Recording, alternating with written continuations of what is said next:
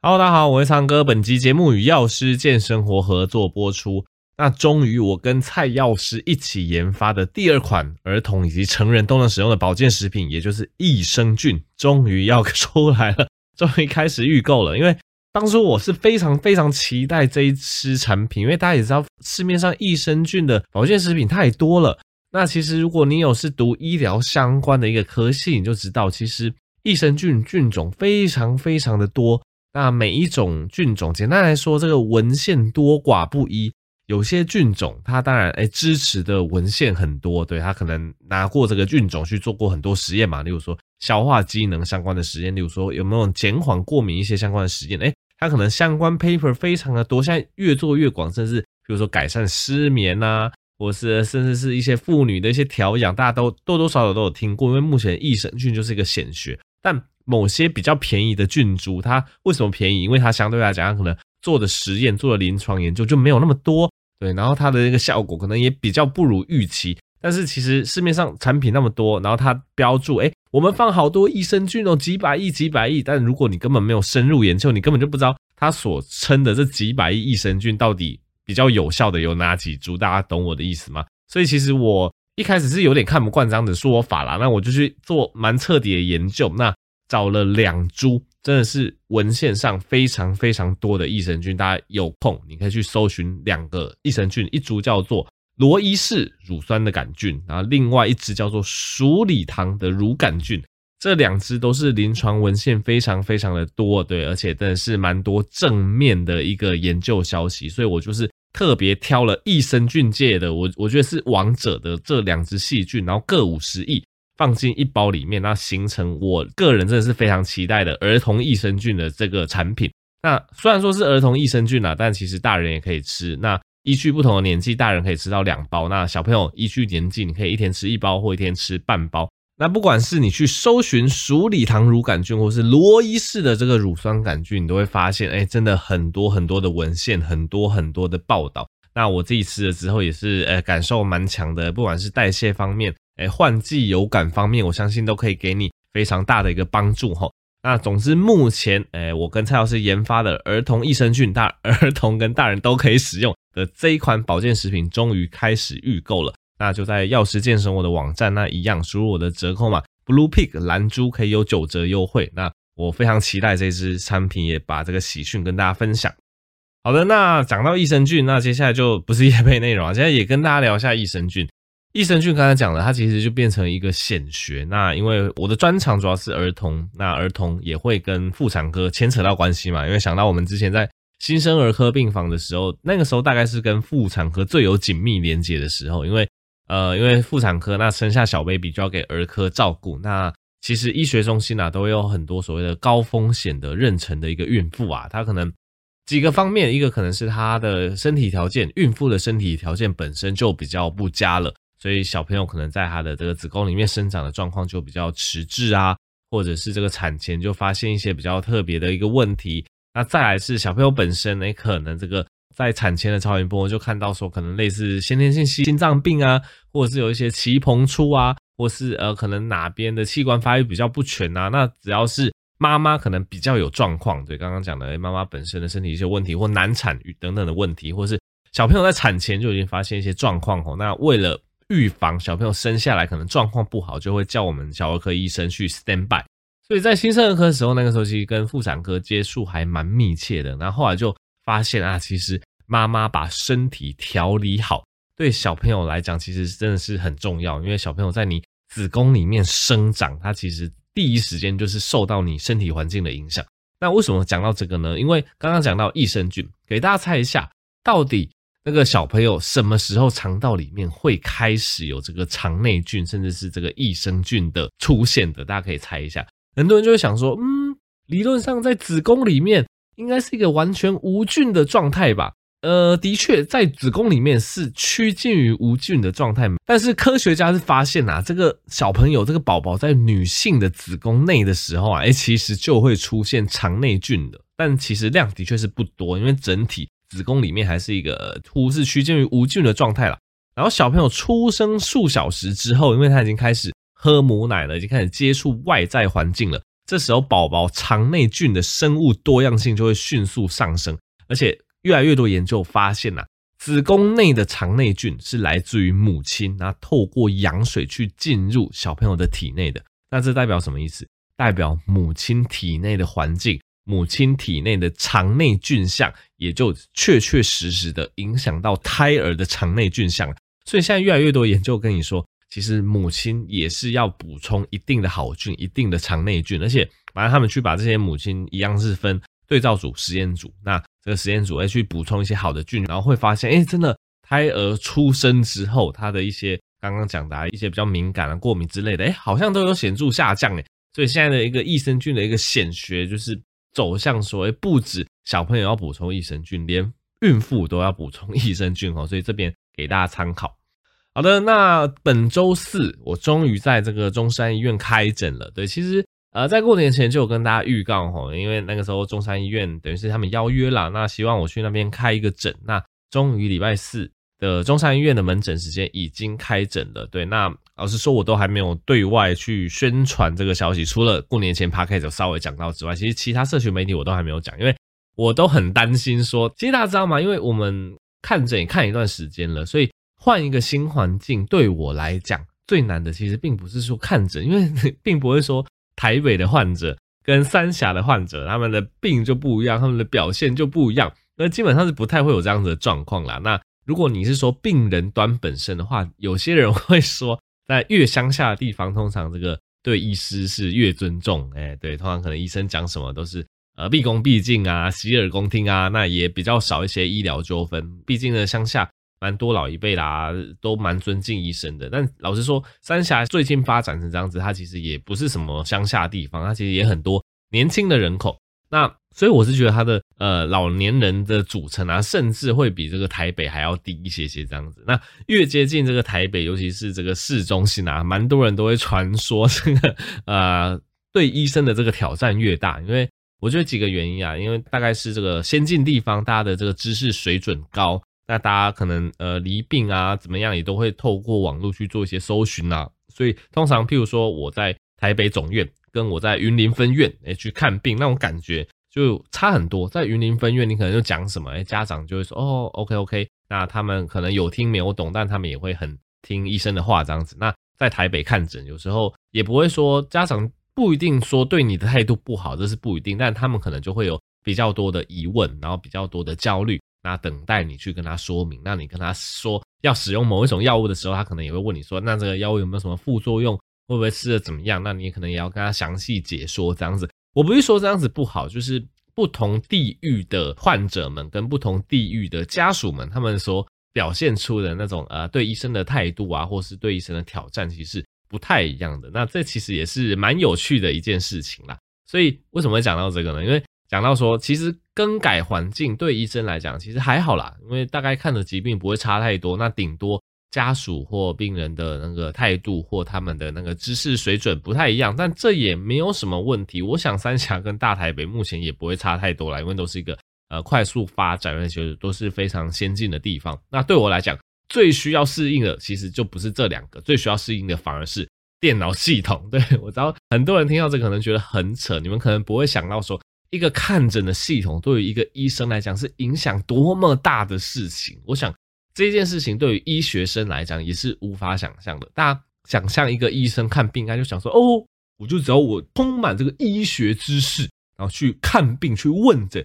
去帮病患解决问题，然后开开药就解决了。”不，这中间会遇到超级超级多的问题。那我想首屈一指会遇到的问题就是系统，对，因为你去每一家医院，你所遇到的电脑系统是不一样。因为大家也知道，现在电子病历嘛，所有东西都要用那个电脑打的。那你要上传云端，那你要用那个电脑系统去开药、去下诊断，就可以给大家稍微科普一下我们看诊的流程。你去看诊所的时候，医生不是会跟你讲话，然后边打电脑嘛？那打电脑要打哪些东西呢？基本上最重要打的就是你的诊断，对，因为你这个资料你要上传到健保系统，所以健保它就是需要，诶，你今天这个病人看你，你要给他下一个诊断嘛？譬如说我下给你的这个诊断可能就是急性的咽喉炎、急性的呼吸道感染或鼻窦炎。中耳炎之类的，这个就是我们要下的诊断。那下诊断之后，我们需要打病历。打病历，我们就要开始说什么啊，fever for three days，什么烧三天，然后 running nose 就是流鼻水，cough a sore throat，对，就是你学过那些很简单的英文单词，什么流鼻水、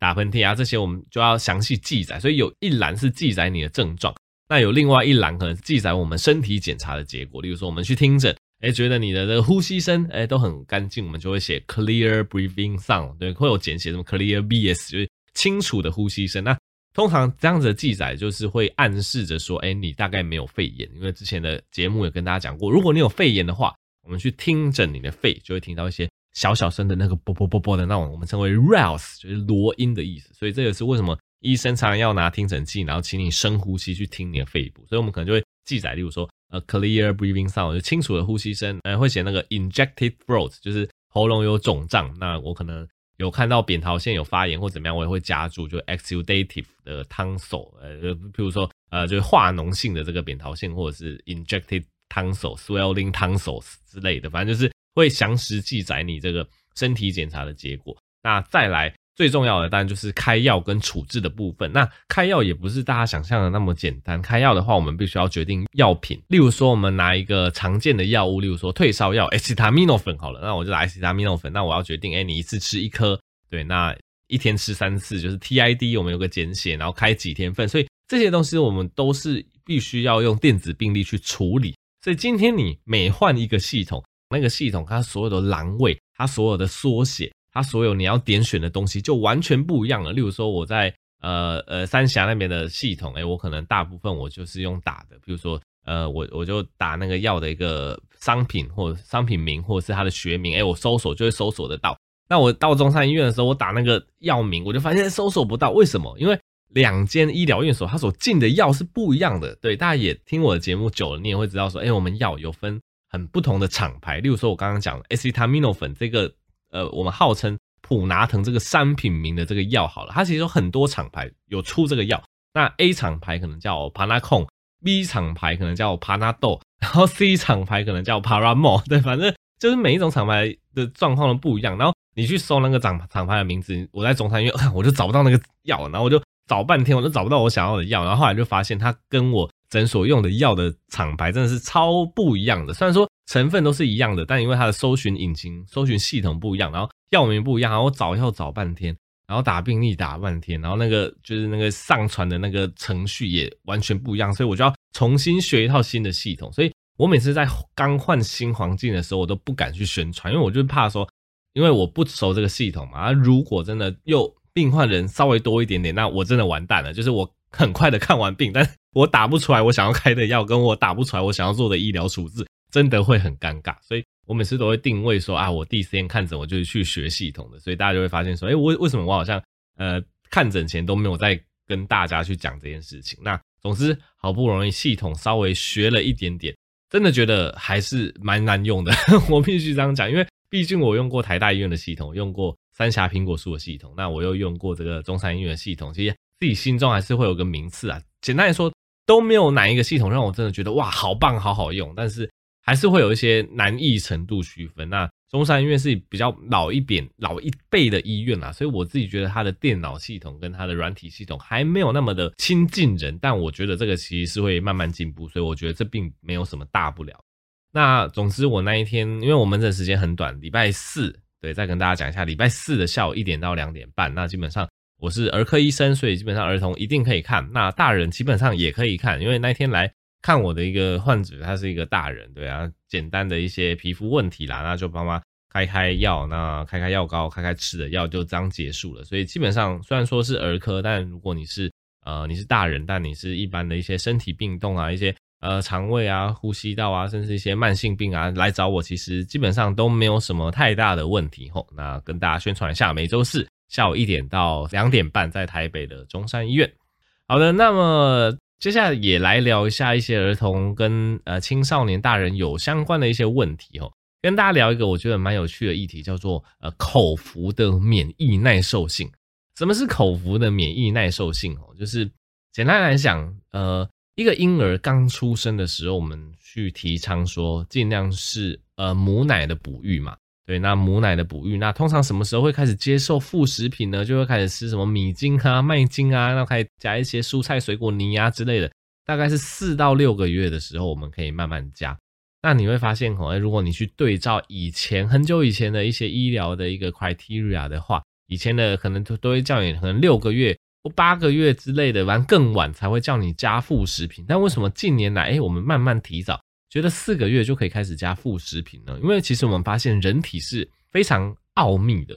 你在胎儿大概呃四到呃六个月这一段蛮早的时间，你开始慢慢给他尝试一些多样化的副食品哦，你会发现，哎。这个胎儿他以后在呃讲胎儿，不太精确，他是婴儿啦，因为不同名词有不同的解释。像我们讲胎儿、婴儿、新生儿都有 不同的那个年龄的限制，但基本上我就统一讲婴儿好了。因为你对一个四到六个月的婴儿吼，你去喂他一些副食品，他的肠道其实是可以建立所谓的免疫耐受性的。例如说，现在研究就会发现说，哎，其实好像蛮多小朋友他会对所谓的牛奶蛋白过敏，他可能八个月。十个月还十二个月，他开始吃一些配方奶之类，然后吃牛奶蛋白，因为配方里奶里面有牛奶蛋白嘛。就吃了牛奶蛋白之后，哎，可能发现有拉肚子、有血便，呃，皮肤起疹子。那后来诊断就发现，哎，这个小朋友对牛奶蛋白过敏诶，那我们可能先暂缓不吃，以后再试试看好了。那有一个研究，他就去研究说，哎，那如果我们让小朋友早一点点去暴露牛奶蛋白，因为，我们让他在呃，就出生之后几个月。呃小小的时候，我们就让他暴露牛奶蛋白，发现，诶，他在那个六个月大、八个月大、十个月大的时候，我们再去测试一次，诶，发现他对牛奶蛋白过敏的比例，那一组做实验的那一个族群，诶，就下降了。那这怎么解释？那简单来说啊，就是我们在宝宝，诶，年纪非常小的时候，去给他铺露这个外来的蛋白，诶，他的身体、他的肠道可以去适应这个蛋白，认为说，诶，这个东西是好东西，不要对它产生过敏。那这个理论，老实说，其实也是近几年来的一个显学。为什么我们副食品说四到六个月就开始吃？因为发现，哎，你四到六个月开始，呃，加一些东加一些西加一些，哎，这慢慢去训练小孩的一个肠道的耐受性。哎，发现他长大可能一岁两岁之后，哎，对某些特定食物的一个过敏性反而就减少了。对，所以我觉得其实有一点像，呃，跷跷板的两端，就是一个食物你去给宝宝试吼，当然如果。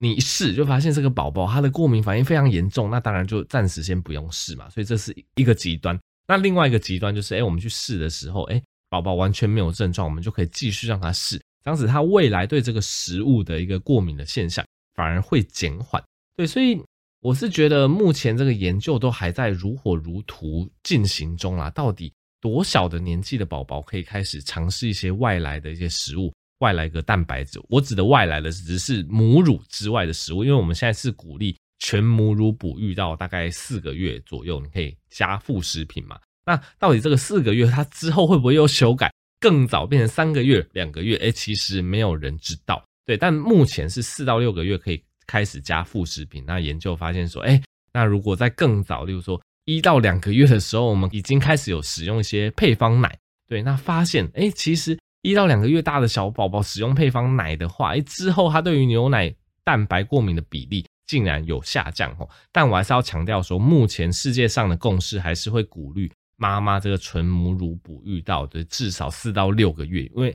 相较于配方奶啊，母奶里面还是有非常多珍贵的成分的，例如说乳铁蛋白啊，例如说一些免疫球蛋白啊，增加宝宝的保护力。所以虽然说你有听到这样子的研究，你还是不要说啊。那小宝宝哎，早一点开始吃配方奶比较好。那我就不要喂母奶了，我就直接喂配方奶，这样也不是说真的非常好啦。目前还是鼓励，如果可以的话，我们就全母乳哺育到这个四到六个月啊。如果真的比较不方便，或身体上呃比较难以去承受这件事情的话，我们自然是可以用配方奶去补足不够的母乳的那一部分。那当然，四到六个月我们开始尝试副食品之后，我们可以开始多样化的给宝宝尝试这些。在四到六个月尝试的这些副食品，它其实都可以增加宝宝的这个肠道的免疫耐受性，让他之后在碰到同一类食物的时候越不容易过敏哦。那这个知识也分享给大家参考。好的，那呃今天讲蛮多儿童的东西，现在讲一下儿童跟青少年的肥胖啦。其实儿童跟青少年的肥胖吼，当然也是近一二十年来一个非常重大的议题，因为大家也知道说这个呃小时候的胖。不是胖这句话已经过时了。小时候我们都听到什么小时候的胖不是胖，爷爷奶奶都往往会演大只，有没有？那现在的越来越先研究都是跟你说，小时候的胖就是胖，对，意思就是说你真的不要让人生在任一个时候处于肥胖的状态，它都会蛮呃明显的去影响你身体的代谢，影响你身体的状况啦。那呃，其实就越来越多研究指出，你在儿童或青少年的时候处于肥胖状态，其实都会大大影响到你的体质，它会让你未来肥胖的机会、复胖的机会大为增加，那也让你未来这个呃代谢症候群的一个机会增加啦。那儿童肥胖后，你就会发现一些比较蛮明显的特点，例如说有些呃过胖的儿童，他的一些腋下或是他这个脖子的皱褶处。你就会发现，哎，有一些比较深色的一个色素的堆积状况。那这个医学上的一个专业名称叫做黑色棘皮症啊。这个就是我们开始身体已经开始产生胰岛素阻抗了。我们开始产生胰岛素阻抗，我们这个身体皱褶的地方就会有这个黑色素沉着的现象。那小朋友这个过胖也容易引发所谓的性早熟。性早熟的问题很大条，性早熟也会容易长不高。对，那有很多代谢的问题。那什么叫做性早熟？就是女生如果在七岁之前就开始有一些乳房的发育，或者男生在九岁之前吼就有这个睾丸啊、阴茎变大的现象，这些都是比较偏性早熟的一个状况啦。那这部分也都跟过重跟肥胖相关啦。对啊，性早熟就是容易影响身高，影响到其他代谢，这个真的真的是要非常注意。当然，有些小朋友或甚至青少年在胖胖的状况下抽血，发现血糖、血脂。肝功能就都有异常了吼，这个都跟肥胖过重脱不了关系，所以还是会奉劝说，诶，如果家中不管是有小朋友，或者是有些兄弟姐妹比较小的，还在青少年或呃儿童阶段，这个身材的维持还是蛮重要的。那小朋友当然饮食去吃这些原型食物，做一些热量的限制很重要，运动也很重要。那现在越来越多研究也指出说，诶，让呃比较呃小的一些。应该说大朋友啦，例如说已经是呃八到十二岁的大朋友，或十岁以上的青少年，做一些循序渐进的重量训练，其实也都是安全的。对，并没有说什么呃比较大的大朋友或是青少年做重量训练会影响到身高的证据，目前都没有。对，那对于身高是不影响的，而且其实它可以蛮有效的促进你一些神经的连接。那以青少年之前的这个大朋友做重量训练来讲。大概也不会有太明显肌肥大的效果，因为你基本上你没有看过什么大朋友，对，他就全身充满肌肉，基本上那个年龄哈去做重量训练，这个肌肥大的一个成效是不明显的，但它可以非常有效的去促进神经肌肉的连结，那增加灵活度，增加各种代谢，增加热量的消耗。所以其实如果一个以一个过胖的小朋友去做一些基础的重量训练，加上有氧运动，其实对身体也是非常好的哈。所以这。以上就比较新的一些研究资讯提供给大家。好，那么这集就到这边啦。那喜欢更多医学知识，可以追踪我的 YouTube 频道。那也可以把这个 Podcast 苍蓝鸽医学同事分享给更多人知道。那也可以支持药师健生活保健食品。那我跟蔡药师研发的，我觉得个人非常期待的儿童益生菌终于要上市了，大家可以前往预购后，折扣码 Blue Pig 有九折优惠。我们就下集再见喽，拜拜。